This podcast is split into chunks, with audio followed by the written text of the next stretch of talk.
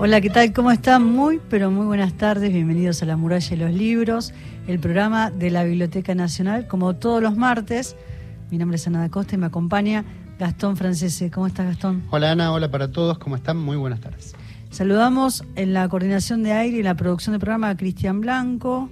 Está en la operación técnica Marcelo Marín, Agustín Camisa en la locución. ¿Cómo ¿Qué estás? Muy buenas tardes. ¿Cómo estás? Bien, bien. Y hoy tenemos un programón, ya lo habíamos convocado, los oyentes habían llamado, participaron. Y hoy vamos a hablar un poco más sobre este tema. Marcelo Marín participó también, ¿te acordás con sus historias? Estaba, ¿te acordás? Lo, hicimos salir de la, del control para que venga acá a la mesa y nos cuente. Bueno, volvemos con el tema de Bestiario Nacional, Criaturas del Imaginario Argentino. Y está aquí con nosotros dos de tres, porque ahora ya viene Martina, investigadores de la Biblioteca Nacional, Mariano Buscaglia, Fernanda Olivera. ¿Cómo están? Hola. Hola, buenas tardes. ¿Cómo andan? Eh, bueno, otra vez con el tema porque se inauguró la muestra en la Biblioteca Nacional. Es bellísima. La estuvimos recorriendo hoy con Gastón, con Cristian, y vamos a estar sorteando el libro catálogo. Así es, quienes quieran participar por un ejemplar de este libro catálogo Bestiario Nacional, Criaturas del Imaginario Argentino, pueden hacerlo a nuestro WhatsApp 1138707485. La muestra propone dar a conocer el bestiario nacional y reflexionar sobre las tradiciones nacionales, su sostenimiento y la pervivencia de los mitos en la actualidad. Pienso de qué manera, Fernanda, te encontraste con esa encuesta que se hizo. Quiero que les cuentes a los oyentes y cómo a partir de ahí se empieza a componer un mapa de lo que es este bestiario nacional. Eh, sí, nosotros lo que hicimos fue, en un primer momento, un relevamiento del material que hay en la Biblioteca Nacional y mm, mediante ese relevamiento dimos con los catálogos que guardan, eh, guarda el acervo de la división libros del catálogo de la encuesta nacional de folclore. A partir de, esa, de ese catálogo eh, buscamos la fuente mm, primera, que es el Instituto Nacional de Antropología y Pensamiento Latinoamericano, que conserva los originales. Eh, revisamos ese material, está digitalizado, se puede revisar, ¿no? Cualquier eh, usuario puede entrar y leer las, las hojas de maestros. ¿Es una encuesta de qué año? Eso, eso, claro, cuenten un poquito Cuenten claro, porque para que nos pongamos en vamos, Vamos a, situarnos en qué año fue la encuesta, cuáles eran, había muchas preguntas, ¿no? cerca de 90 preguntas. El 1921 es una, una propuesta del Ministerio de Educación el Ministerio de Educación de Argentina propone hacer una encuesta a los maestros de todo el país, a lo largo de todo el país, eh, sobre eh, creencias, eh, juegos, costumbres, también había algunas cuestiones medicinales. De música también, ¿no? Música. Sí. Entonces los maestros ponían por escrito, se les entregaba un formulario, una suerte de formulario, un cuestionario en realidad, con algunos, algunos puntos claves. Era, bueno, qué canciones se cantan en ese lugar, a qué juegos se juegan, y entre algunas de esas eh, preguntas estaban qué se cree, cuáles son las creencias que había la, en, la gran pregunta. en ese territorio, y aparecen entonces ahí las leyendas y ¿Eso los fue en todo el país? En todo el país. A lo, a lo largo de todo el país. Lo que nosotros vimos con Martina y con Mariano, porque tuvimos la dicha de ver esos originales en el instituto, eh, lo que vimos es que había maestros que realmente recogían la oralidad de su territorio y ponían por escrito estos mitos, no sé, que se creía en la mulánima, como hablábamos antes de empezar el programa, o el lobizón, o la aparición de una sirena en lugares insólitos como Tucumán, digo insólito para que aparezca una sirena. El pombero. El pombero. Sí. Pero también lo que habíamos reparado es que había algunos maestros, nosotros decimos que eran eh, un poco más eh, rezagados, porque lo que hacían era eh, reproducir algunos mitos que aparecían ya en libros de, folclore, de, de, gente que había trabajado sobre el folclore recogiendo testimonios, o sea que lo que hacían era imaginamos, suponemos, esta es una hipótesis que hicimos nosotros tres, que tenía que ver con eh, el cuidado de lo que estaban escribiendo, ¿no? Entonces era mejor copiar a algún estudioso como Daniel Granada que recoger lo que decía Doña Elvira, que vivía en la esquina de su casa. Sí. Claro, cual. Y Mariano, vos hiciste el relevamiento de publicaciones antiguas, ¿no? Eh, me, me gusta pensar, hoy lo estábamos mirando en la muestra, eh, eh, pensar en, en los textos que la gente mandaba, ¿no? La gente que estaba en el campo y acá está el tema de eh, la parecida, ¿no? Me gustaría que cuentes un poco cómo fue, porque eso se publicó el- en Leoplan y el texto era lo sucedido, ¿no? Sí, los sucedidos. Eso fue eh, como un proyecto similar a, la encuesta, pero muy reducido a- al marco de una revista popular como era Leoplan, que llegaba a todo el país, incluso a países limítrofes. Eh, y lo que ellos propusieron era eh, a los lectores hacerle una especie de, encuesta de, las tradiciones de, los lugares donde estaban la gente. Entonces la gente enviaba eh, lo que ellos sabían, ¿no? Pero se iban tachando las, las supersticiones a medida que se iban publicando. Por ejemplo, el Luisón, la mula ánima o lo que fuera, y así fueran apareciendo un montón de, de textos y de supersticiones que después no se recogieron en ninguna otra parte. Ese, ese- son casi 98 textos los que se publicaron a lo largo de dos años más o menos. En los años, principios de los años 50 fue esto. Estamos, y la, sección se llamaba. Sucedidos. Sucedidos. estamos hablando con Fernanda Olivera y Mariano Buscaglia. Ellos están a cargo de la muestra Bestiarios de la Biblioteca Nacional. Una de las cosas que me parecen más interesantes que de alguna manera recoge el bestiario es cómo se aúna tradición, cultura popular, cultura oral. ¿Quién me pueden contar de esa articulación que, que fueron conformando y da este bestiario? Sí, es como, como un proceso, ¿no? El estudio del folclore, de algún modo, nace de la oralidad, es eso que nos vamos transmitiendo oralmente de generación en generación.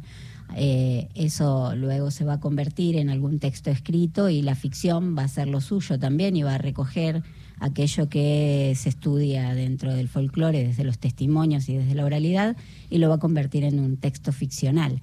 Nosotros hemos tratado de que todo eso esté plasmado en la muestra.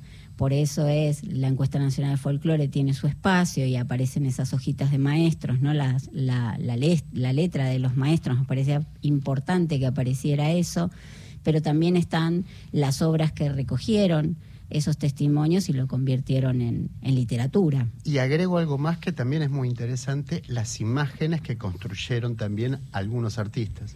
Claro, ahí es, es también una, un- una pata fundamental para la muestra y creo que es lo que hace que, que sea, y nos vamos a tirar flores, tan visualmente bella, que tiene, que tiene que ver con aquellos que le dieron cuerpo a, a estos seres, ¿no? Estos seres mitológicos son productos del el imaginario, tal como lo pusimos en el subtítulo.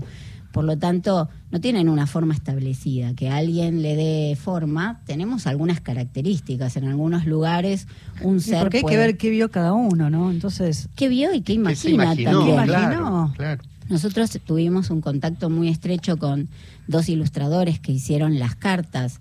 Eh, de... pensé que había sido con el, con el bombero, con algo. No, por el momento no, pero cuando suceda venimos a contar nuestra experiencia. Pero tuvimos este contacto estrecho con estos dos eh, ilustradores, con eh, Semola Souto y con el polaco Scalerandi, que le dieron forma a los, a los seres mitológicos que forman parte de un mazo de cartas que eh, se hizo para la ocasión. Y lo interesante era que nosotros le íbamos pasando las definiciones que teníamos, tanto las que habíamos recogido de la literatura como de los libros del estudio del folclore, y le pasábamos las características. Ellos nos mandaban un boceto con lo que ellos imaginaban. O sea, con dos o tres características, ellos fueron dándole forma, le dieron cuerpo a estos seres. Y muchas veces, muchas veces creo que no, que en todos los casos a nosotros nos sorprendió gratamente, por supuesto, era ver nacer el monstruo que nosotros le íbamos describiendo. Bestiario Nacional Criaturas del Imaginario Argentino se puede visitar hasta el primero de octubre en la sala Juan L. Ortiz de la Biblioteca Nacional de lunes a viernes de 9 a 21 horas y los sábados y domingos de 12 a 19. Y yo te decía al comienzo de la charla sobre este mapa, porque uno, la, la muestra te invita a jugar, a participar, ¿no? Con las cartas, estábamos jugando, faltaba el dado. Es Está- verdad, falta el dado. Falta el Pero no dado. se puede reemplazar de todas Bueno, en- este, estuvimos jugando y también eh, nos llevamos el mapa. Este mapa que me gustaría que cuentes un poco porque eh, están organizados por, por regiones y ahí también hay un relevamiento, ¿no? Que nos da cuenta de nuestro presente también. Por eso me gustaría invitar a los oyentes para que llamen y si alguien no quiere contar alguna historia que le pasó, que vivió de su padre, de su abuelo. El operador ya nos contó, pero tal vez alguien nos quiera contar y entonces eh, eh, forme parte también de este bestiario de, de oyentes, porque acá eh, está por zonas, por regiones, está el chancho de lata, está el trauco, está el chonchón, ya nos vas a contar. ¿A qué teléfono se pueden comunicar? Se pueden comunicar a nuestro WhatsApp 11 3870 7485. También nos pueden dejar un mensaje en nuestro contestador 0810 222 0870.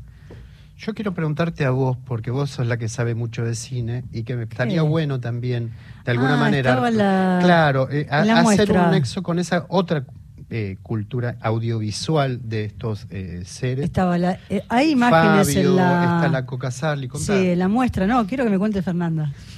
Hay imágenes de que las, las eh, se dio el Museo del Cine. Sí, tenemos Las a- escenas de Fabio. Tenemos unas de fotos, Nazareno. un- unas fotos hermosas que nos prestó el Museo del Cine, que sí, es la, la escena de la Salamanca. Sí. Eh, esa, eh, esa suerte de, de- de rito que se lleva a cabo entre Nazareno y, y el Mandinga dentro de la Salamanca. La foto es realmente impactante, sobre todo por el tamaño a la que se la llevó. Sí. Y, y también tenemos otras otras fotos que nos pareció que está buenísimo poner dentro del de la sección que se llama así, la Salamanca, de esos personajes tan emblemáticos de Nazareno Cruz y el Lobo, que es esa niña que, que acompaña en todos, en- a lo largo de toda la película a la lechiguana. Estos, estos personajes tan maravillosos. Contanos, Fer, eh, de, de qué regiones son y cómo aparecen, ¿no? Eh, o qué historias hay desde la literatura, porque también está la literatura infantil, que cuando llegue Martina le vamos a preguntar, pero hablábamos recién de la mandinga, y, o sea, aparece en el cine, pero también en qué región de nuestro país y qué historias hay. Eh, tomo la palabra por, por Fer. Eh, bueno, tenés, de, tenés eh, seres que lo interesante es que eh, casi no tienen fronteras, aparecen en todos lugares, ¿no? como el mandinga eh, o, o el alma mula que está rondando por el centro del país, el lobizón también, ¿no? que anda por el norte, también por el litoral, eh, y otros que son específicos de, de algunos lugares como, no sé, el chonchón, que es bien surero, eh, el coquena, que es muy norteña, ¿no? Son, algunos son específicos de, de zonas este, muy puntuales y otros que no. Eh, pero bueno, eso.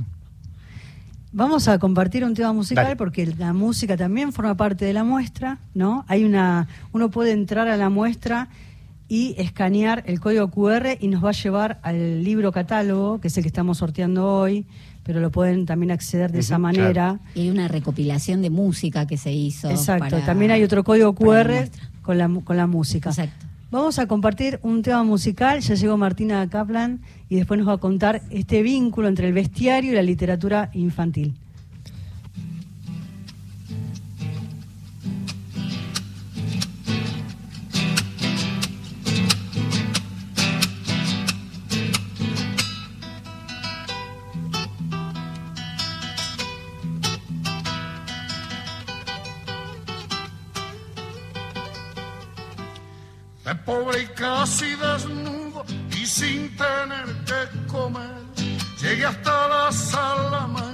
Para verme con Lucifer.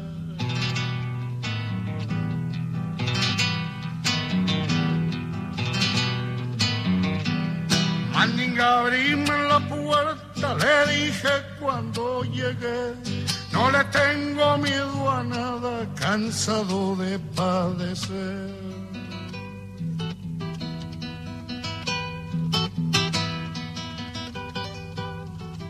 Entra nomás gaucho pobre que nada te ha de pesar. Viniendo a mi Salamanca ya nada te ha de parar. El alba se viene encima, el lucero ya se va. Pásenme la tinta china que un contrato hay que firmar.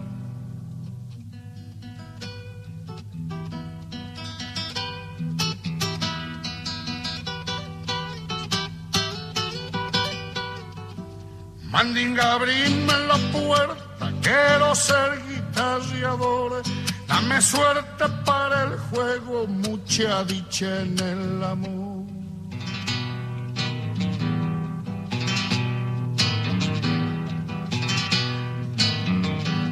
Si queréis que abra la puerta, chacareras de tocar, y el menos que canta un gallo ya la principia puntear.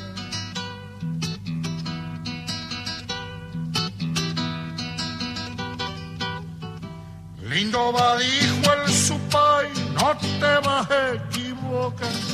Con la cola y mis espuelas yo te marcaré el cumbre. El alba se viene encima, el lucero ya se va. Pásenme la tinta china que un contrato hay que firmar.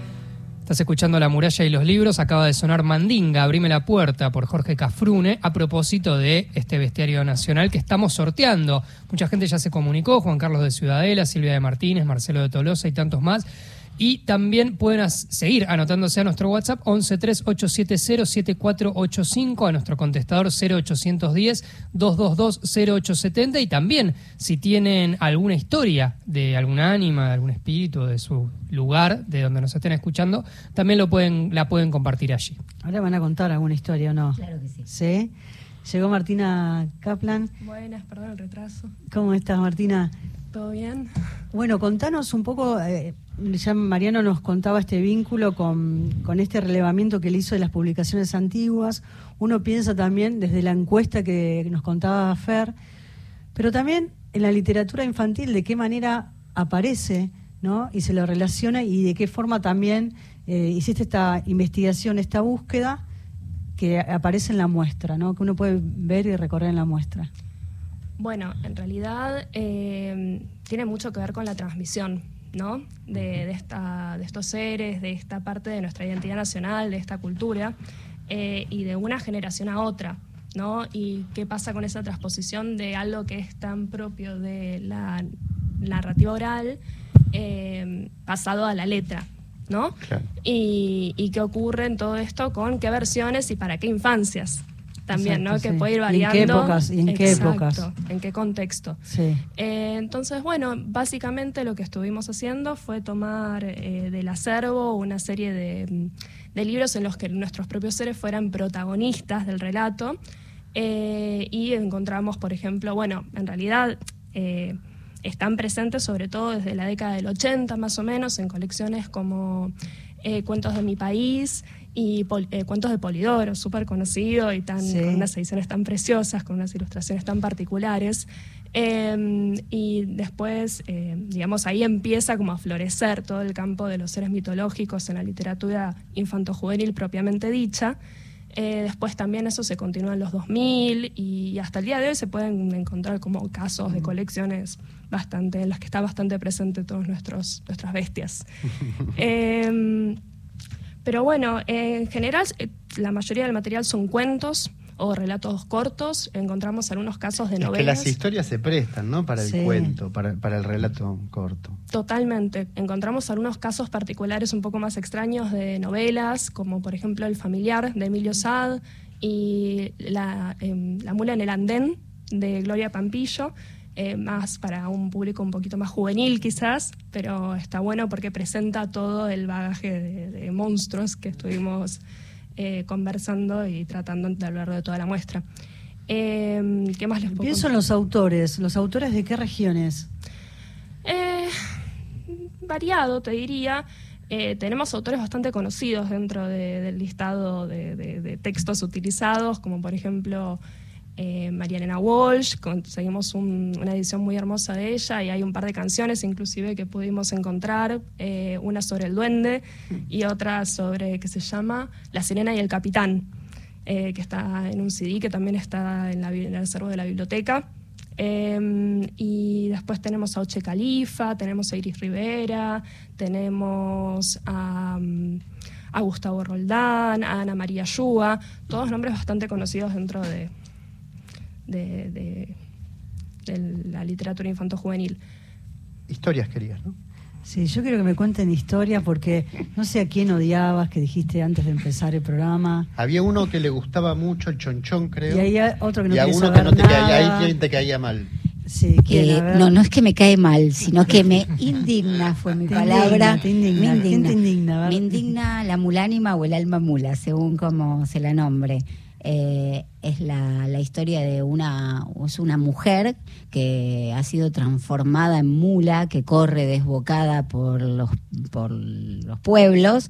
Eh, tiene unas particularidades muy especiales. Tiene eh, larga fuego por la boca, destellos por los ojos, arrastra unas cadenas y para conjurar el maleficio habría que sacarle, decía en uno de los tantos testimonios que hemos leído, habría que sacarle el freno con el dedo meñique de la mano derecha. O sea que nadie la va a salvar, pobre alma mula. Eh, ¿Y por qué está transformada en ese ser tan monstruoso? Porque ha tenido relaciones eh, sexuales con un cura. En algunos casos se, se- los, de los testimonios se señala eso y en otros que tiene una vida muy licenciosa. Entonces ha sido castigada. Por eso me indigna, digo. Hay toda una el cuestión deseo medio femenino, claro. está clausurado, está clausurado. clausurado. Y otra de las historias que me parecen eh, apasionantes para nuestra cultura, y si bien es prestada, que es la del lobizón, eh, nos llamó mucho la atención a los tres y nos encantaron las fotos del Archivo General de la Nación cuando fuimos a buscar material, los tres desesperados buscando imágenes, encontramos estas fotos de bautismos del séptimo hijo varón. En el catálogo, un catálogo hermoso diseñado por Máximo Fiori, eh, pusimos dos que tienen una representación muy especial porque una eh, eh, claramente es una familia acomodada por cómo están vestidos y otra es una, una familia obrera, una familia humilde. Son eh, están festejando el bautismo de su séptimo hijo varón, que mm, su padrino va a ser el presidente de la nación. Esa historia es bastante particular porque lo que cuentan los testimonios, esas mismas. ¿En qué página está el catálogo? Así, si alguien quiere entrar a la página web de la biblioteca y ver el catálogo, estamos con problemas de anteojos. No llegaba. La historia del lobizón es que 40, 40. La página 40. martes y viernes se transforma en lobizón, ¿no? Eh, casi, casi todos los relatos eh, son bastante dramáticos porque generalmente hay algún familiar que quiere evitar que maten al, al hombre transformado y bueno, generalmente no lo logran. Eh, pero lo que nos llamó mucho la atención en la investigación es que eh, esta tradición de que lo bautice el, el presidente de la nación también es prestado y supuestamente es un inmigrante ucraniano que venía con esa tradición y que cuando nació su séptimo hijo pidió a las autoridades que lo bautizara la máxima autoridad de su, de su localidad porque en su país de esa manera se conjuraba el maleficio. Ahí es la inmigración enriqueciendo. Exacto. Y a partir de eso se convierte en norma y más tarde va a ser una ley. O sea, es una ley. Y los presidentes bautizan al séptimo hijo varón. Pienso de qué manera este bestiario, ¿no? que es una encuesta que sale la idea de una encuesta de 1921, se puede hacer una relectura hoy, ¿no? y que la biblioteca lleve una muestra sobre este bestiario, cuál es la lectura que se puede hacer hoy con personajes que o con, o con este bestiario que uno puede seguir pensándolo hoy, puede seguir estando las historias de, desde la oralidad de, de- generación en generación hasta el día de hoy, ¿no? ¿De qué manera se, se piensa esta muestra hoy en la biblioteca? Sí, lo que nos sorprende es que, o no sé si nos sorprende, en realidad nos alegra, eh, es que tiene mucha repercusión y que la gente se entusiasma, comparte las historias, todos tienen algo para decir. Como la vigencia, ¿no? Pensando sí, en la, la vigencia, vigencia. incluso esa vigencia no solo del relato de la historia en sí, de ese ser, sino la vigencia de la oralidad, la necesidad de, aún hoy, pese a toda la tecnología que nos rodea, eh, seguir contándonos historias, o sea, lo sano de seguir contando.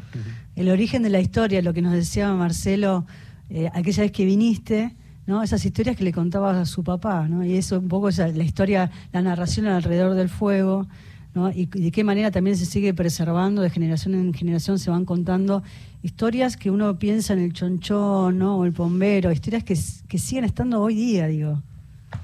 Sí, y mm, justamente eso era lo que nosotros queríamos mostrar con ese mapa que, que te gustó tanto Sí. y que a nosotros también, eh, que todos esos seres, y es lo que decía Mariano, ¿no? que no tienen, no tienen fronteras, nosotros tratamos de eh, ponerlos, separarlos, agruparlos en algunas regiones, algunos son más representativos de una que de otra, pero están a lo largo de- del país eh, y no solo cruzan fronteras, sino también el tiempo, ¿no? Así es, hablando de tiempo, nos vamos a ir a la tanda, vienen las noticias. Muchísimas gracias a los tres por haber chicos, por venido. venir. Investigadores de la Biblioteca Nacional, aparece esta idea de, de la encuesta y llevan el patrimonio de la Biblioteca Nacional a las vitrinas. No se pierdan esta muestra en la sala Juan L. Ortiz. Siga, volvemos.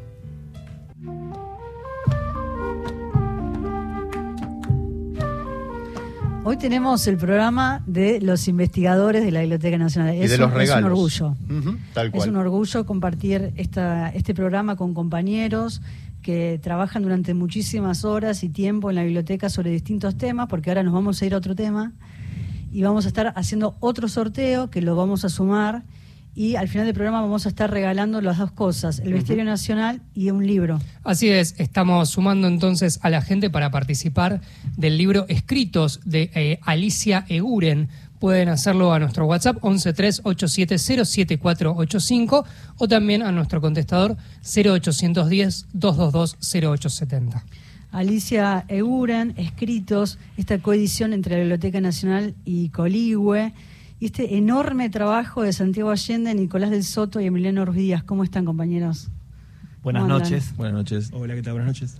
Bueno, enorme trabajo.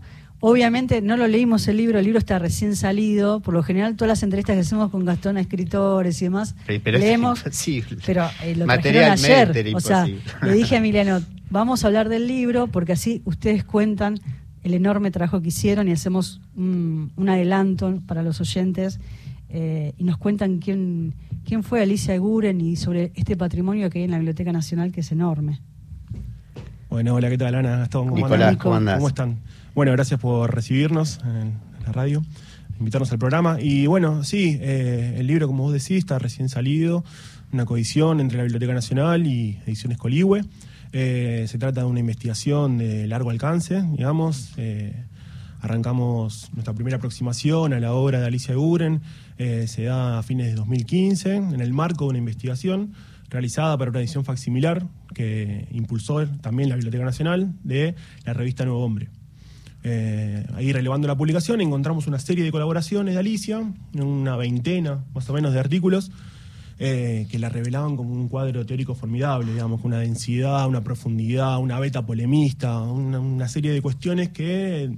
La, Extraordinaria desde lo fuera de lo, lo ordinario, ¿no? Exacto, exacto, exacto. figuras- Aparte conjugaba varias facetas, ¿no? Digamos, la militante, política, comprometida, eh, la intelectual, la poeta, eh, profesora, fue la primera mujer que tuvo a su cargo una cátedra de sociología en la década del 40.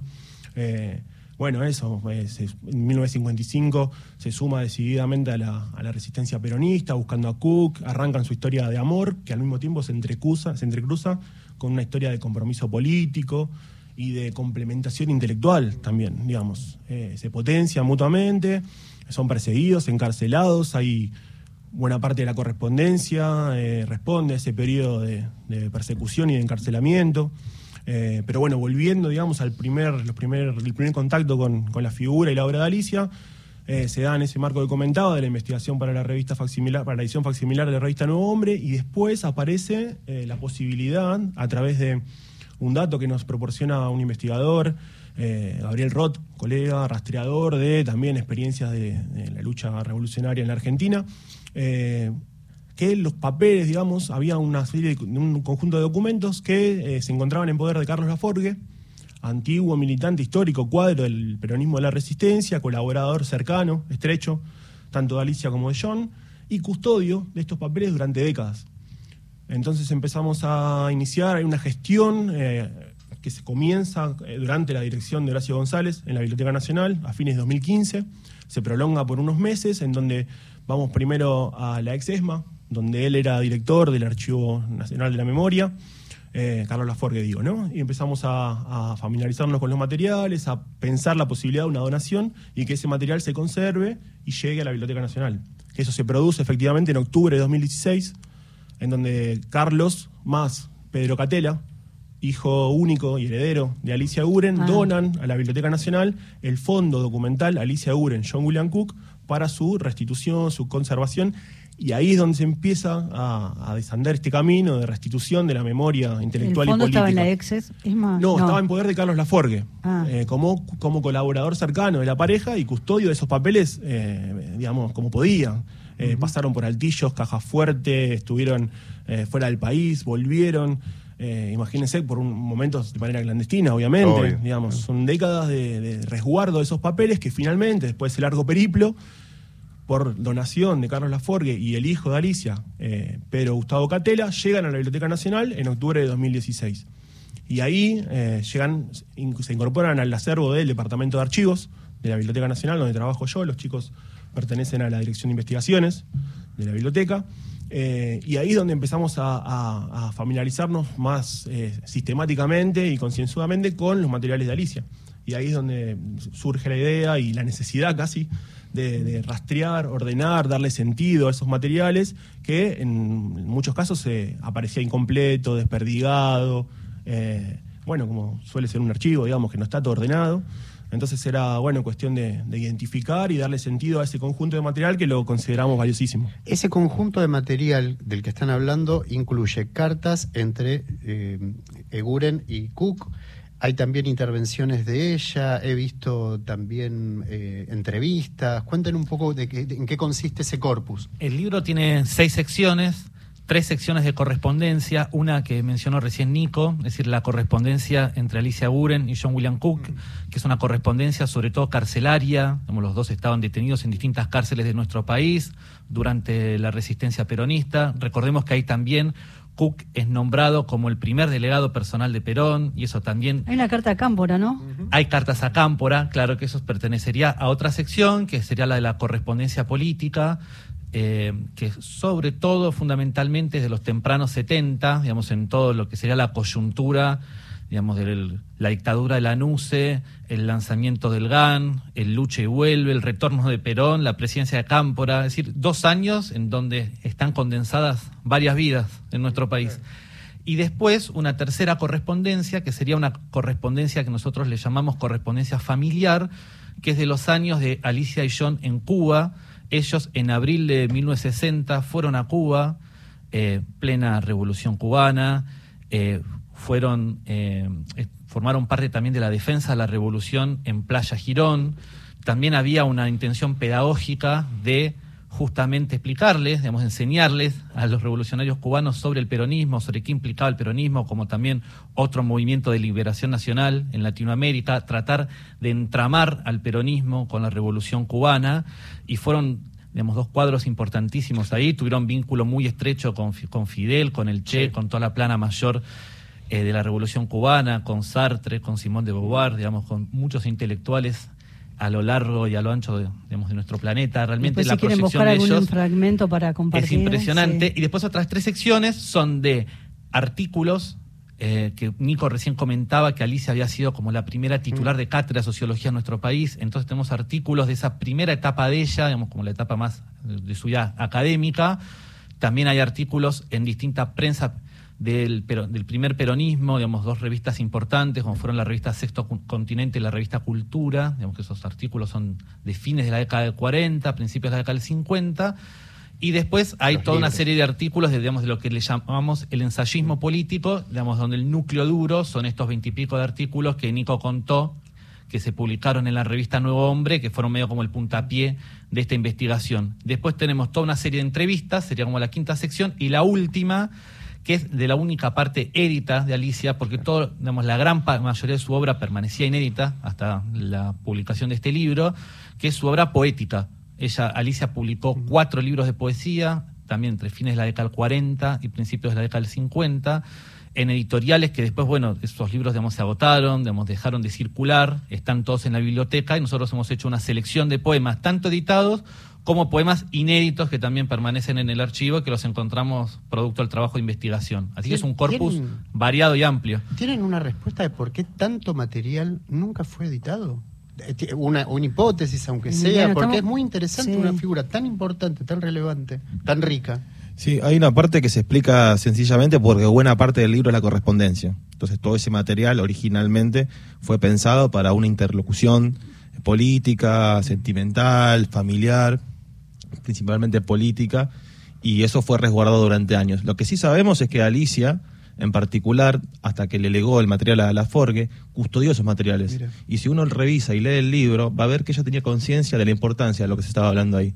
Que más allá de lo que la coyuntura eh, tuviera que llevar a esa, esa correspondencia, había una trascendencia. Y nosotros en el estudio preliminar un poco hablamos de eso. Después, la poesía se editó en su momento, como dijo Santi, y ella abandonó la, escritura poética como un ejercicio permanente, sin embargo, siempre se mantuvo cercana a la lectura, volvió a escribir poemas en diferentes coyunturas, por ahí pasó de una poesía más existencialista cristiana, por decirlo rápidamente, y bucólica, a una poesía más militante que aparece cada tanto en de- determinados momentos. Por ejemplo, cuando muere Pacu- cuando es asesinado Pacurondo, escribe un poema dedicado a Pacurondo. Al Che. Cuando muere el Che, le escribe un poema al Che, hasta donde hace algún tipo de crítica en el marco de una admiración, digamos, y una salutación a la figura del Che, hace algún tipo de valoración sobre qué implica arriesgar la vida hasta ese punto, eh, o de ese modo, digamos, ¿no?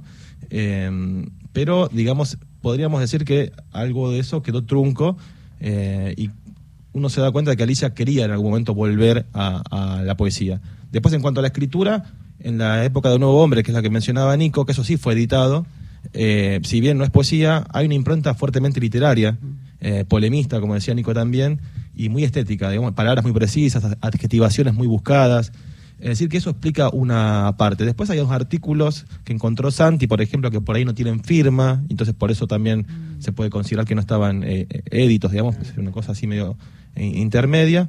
Pero bueno, creo que eso explica una parte. Después, bueno, lo que decimos en el estudio preliminar es que mm, al ser la pareja de alguien tan importante como fue John William Cook en su momento, por ahí, y bueno, con todo lo que sabemos acerca de la valoración dispar que ha habido históricamente entre el hombre y la mujer, quedó más relegada como la pareja de Cook.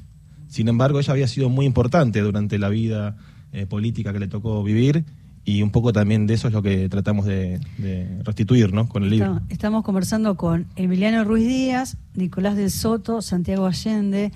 Son trabajadores de la Biblioteca Nacional. Emiliano y Santiago trabajan en la Dirección de Investigaciones. eh, Nicolás del Soto en el área de archivos. Y ahí es donde está el fondo, ¿no? que da el puntapié a este trabajo enorme. Les cuento, el libro Alicia Eguren, escritos, editados por eh, la Biblioteca Nacional y por la editorial Coligüe, que vamos a estar sorteando hoy. Ahora vamos a repetir, Agustín, los, los teléfonos y las vías de comunicación. Es eh, un libro enorme, tiene más de 800 páginas y este corpus, como contaban los chicos, está integrado por muchísimo material valioso. Eso es lo que tiene de bueno eh, las editoriales, como en el caso de la Biblioteca Nacional, porque eh, uno tiene el, el- el placer y el lugar donde poder publicar estos materiales. ¿no? Vamos a dar las vías de comunicación, Agus. Así es, se pueden comunicar a nuestro WhatsApp 1138707485 para participar del sorteo de escritos de Alicia Eguren. También se comunicaron dando historias de a propósito del Ah, libro contanos, Bestiario Nacional. sí. Escribió Ana María del barrio de Saavedra que dice que nació en Carreras, pueblo de Santa Fe, y allí el chancho con cadenas acecha a las viudas que deben encerrarse para que no se las lleven. Y también Mario Sálica dice que creció en un pueblo creado por el ingenio La Corona, distante a 75 kilómetros de la capital de Tucumán, y allí era muy común la leyenda del perro familiar, que desaparecía un obrero por año y se le adjudicaba ese hecho. historias, historias que de alguna forma alimentan nuestro bestiario nacional, la muestra que está en el tercer piso de la Biblioteca Nacional. Vamos a compartir un tema musical y luego seguimos conversando con Nicolás, con Santiago, con Emiliano sobre Alicia de Guren, escritos, editado por la Biblioteca Nacional y Coligüe.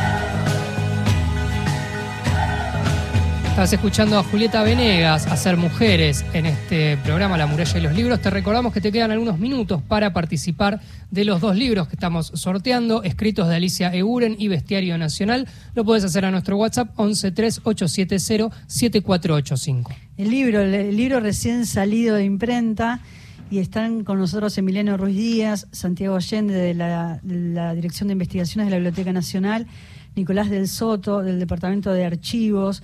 Este libro que reúne la obra édita e inédita de Alicia Guren, expresada a través de su correspondencia, artículos, entrevistas, poesía. Pienso también en cuál fue el orden que, pensaron ustedes o el criterio de ordenamiento de este libro. ¿no? Que, tiene más de 800 y pico de páginas que vamos a estar regalando hoy y también queremos eh, compartir parte de sus textos, ¿no? Para ponerle voz, Alicia. Está buenísimo lo que comentás, Ana. Eh, fue un trabajo, digamos, de imaginarnos eh, el sentido que le podíamos dar a esos materiales, porque como te decíamos, eh, comentábamos con los chicos, en el archivo se encontraban eso, de- mezclados, de- desperdigados. Eh, digamos, el- la tarea desde el archivo fue, en principio, la tarea propiamente del archivo, identificar las series eh, archivísticas, pero después nosotros teníamos que imaginar que eso pueda trasladarse a un libro, a un, A un lector objeto, también, claro. sí. Claro, es como distinto, digamos, dos tipos de lenguaje distintos. Entonces ahí, bueno, fue esto, pensar un, un ordenamiento, como vos decís. eh, fuimos y vinimos, terminamos definiendo un ordenamiento cronológico eh, dentro de cada apartado, con estos seis apartados que comentaba Santi. Eh, de manera cronológica, cuestión de poder ahí reponer el contexto ¿no? de la época, poder eh, eh, reponer el contexto de circulación de los materiales, digamos, eh, tener ahí en cuenta esa, esa- eso- ese contexto que también influye en, en- en todos los, los casos en, en la materialidad de, de los documentos.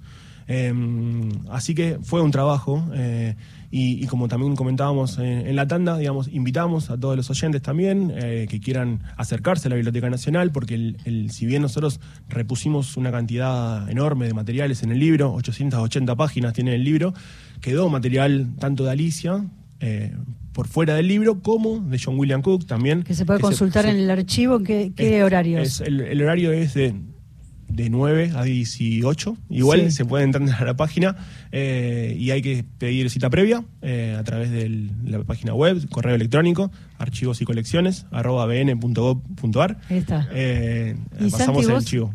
Santi, vos seleccionaste un fragmento para leer. Hay un fragmento que nos parecía que era bastante representativo, que es el mensaje a las mujeres peronistas, que, digamos, como para situarlo un poco, eh, John William Cook se fugó de la cárcel de Río Gallegos en marzo del 57, una fuga de novela, donde estaba también con Cámpora, con Jorge Antonio, con Guillermo Patricio Kelly, con Gómez, bueno, se fueron a Chile. Y Alicia finalmente también es liberada aquel año, un par de meses después, y ellos se reencuentran en Santiago de Chile. Eh, Cook continuaba siendo el delegado de Perón y bueno, entonces estaban llevando adelante digamos, la estrategia frente a la dictadura militar de Aramburu y frente a la posibilidad de un llamado a elecciones, que fue después finalmente el llamado a elecciones por el cual Frondizi fue presidente. Entonces, en medio de ese contexto, Alicia escribe un mensaje a las mujeres peronistas, yo les leo un par de párrafos, dice así, hemos pasado de la infancia al martirio. El día ciago en que el general Perón ofreció su renuncia, supimos que la patria tambaleaba. Supimos que había llegado el momento de dar la vida por Perón. Desde entonces, ya a través de estos casi dos años de horror y con ritmo sostenido y creciente, las mujeres peronistas, codo con codo, nuestros maridos, con nuestros novios, con nuestros hermanos, con nuestros padres, con nuestros hijos, hemos jugado y estamos dispuestas a perder nuestras vidas. La patria es hoy un gran dolor, pero el futuro es nuestro y la esperanza cada vez más tangible. Las mujeres peronistas constituimos el ejército más nutrido del país. Seremos invencibles si estamos dispuestas a, a luchar hasta el fin. Decisión, coraje, lealtad, astucia sean nuestras armas principales. Solamente el dolor sedimenta las grandes causas. Y este dolor tremendo de golpe nos ha hecho seguras, de golpe nos ha transformado en los soldados más inconmovibles de la resistencia. No disputamos ni disputaremos cargos. Ninguna ambición puede perturbarnos, ningún juego pequeño desde que nuestra única aspiración política es el regreso de nuestro presidente Juan Perón y nuestra única rivalidad la de ser las primeras en la trinchera. Hemos sido bautizadas con el desastre, pero desde este pozo en que gime la patria, un pueblo purificado emerge y crece como una gran marea. Triunfaremos.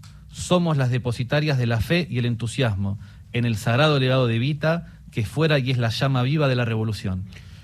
Me- me- ¿Saben lo que me parece que está buenísimo también? Prestar atención a, a esto que es, la mujer eh, accede al voto eh, antes de la segunda presidencia de Perón. Y después me gustaría que esta figura de, de- de mujer, ¿cómo termina? Que nos cuenten eh, el final de ella, porque eh, es de alguna manera donde se aúna también esa parte militante de ella.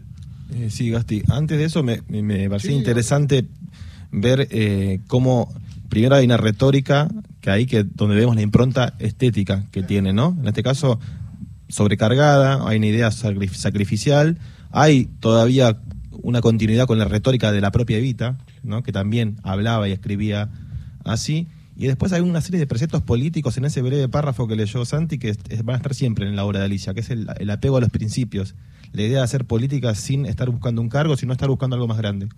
Ya en ese párrafo ya está, está eso, que se va a ver en toda la obra, se va a ver en la correspondencia de los 70, en los artículos de Nuevo Hombre. Y después, bueno, en cuanto al final de Alicia, es un final trágico, eh, es una persona desaparecida, eh, en el- a principios del 77, ¿no? Ese- 26 de enero del 77. la última vez que se la vio, se la vio en la, en la ex ESMA y se supone, de acuerdo a algunos testimonios, que puede haber sido una de las personas arrojadas al río de la Plata, ¿no? Desde eh, un helicóptero o algún tipo de aviación. Así que, digamos, este, como hablábamos en el corte, eh, este libro también viene a, reponer eh, una figura, el propio Estado, que en su momento cometió crímenes de lesa humanidad, ahora con otro contenido político, con una mirada de, de, de otra índole, democrática desde ya, repone eh, y hace presente de nuevo a Alicia, así que nos parece importante señalarlo siempre, digamos, no, no es cualquier persona. Celebramos. Alicia Guren Escritos, editado por la Biblioteca Nacional y Ediciones Coligüe, que lo pueden conseguir en cualquier li- librería, está recién salido. Y este trabajo enorme lo hizo Emiliano Ruiz Díaz, Nicolás de Soto, Santiago Allende, con el patrimonio de la Biblioteca Nacional. Es la puesta en valor, la voz, todo lo que ellos contaban en este enorme trabajo de escritos. ¿Ya hiciste el sorteo, Agustín? Sí, hicimos Sí. el sorteo aquí con el escribano. Eh, Sí. Se lo ganó. ¿Sellado? Sí, sí, por supuesto. Ganó Teresa de la Matanza, su ejemplar de Bestiario Nacional, Criaturas del Imaginario Argentino, y Marcelo de Santa Cruz, un ejemplar de escritos de Alicia Eguren. Bueno, viaja entonces eh, escritos para el sur. eh, el bestiario viaja para La Matanza, para la provincia de Buenos Aires. Y se los vamos a mandar. Esta semana Cristian se pone en comunicación con ustedes y les envía ambas cosas. El escribano. El escribano. chicos, muchísimas Gracias. Me gustaría que vuelvan una vez que podamos profundizar un poco más en el libro. Y entonces sí vamos a, a trabajar un poco más en toda esta historia que se entreteje y que pone en valor la obra de Alice Guren. ¿eh? Un placer enorme. Gracias a ustedes. El placer es nuestro, muchas gracias. Muchas gracias por el espacio y la invitación. Bueno, visiten la Biblioteca Nacional si se quedaron con ganas de conocer más sobre este archivo, como les decía Nicolás, entren en la página web de la Biblioteca Nacional que es www.bn.gov.ar. Ahí están todas las actividades, todos los eventos y también están los catálogos. Si no pueden acceder a los catálogos, lo pueden consultar desde la página. También hay muchísimo material que está digitalizado, así que pueden hacer ahí las consultas. Llegamos al final del programa. Gracias a Agustín. A ustedes, ¿nos vamos escuchando música? Nos vamos con la música. Nos despedimos hasta Chau, chau. el próximo martes. Sí, señora. La muralla de los libros, el programa de la Biblioteca Nacional. Un placer enorme. Que tengan muy, pero muy buena semana. Chao.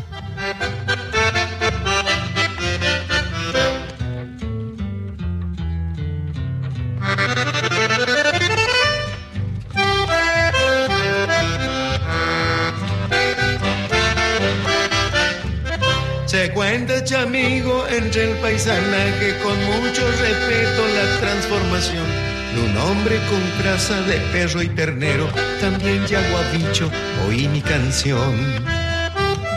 El séptimo hijo varón en mi pago, el viernes de noche en un lobizón.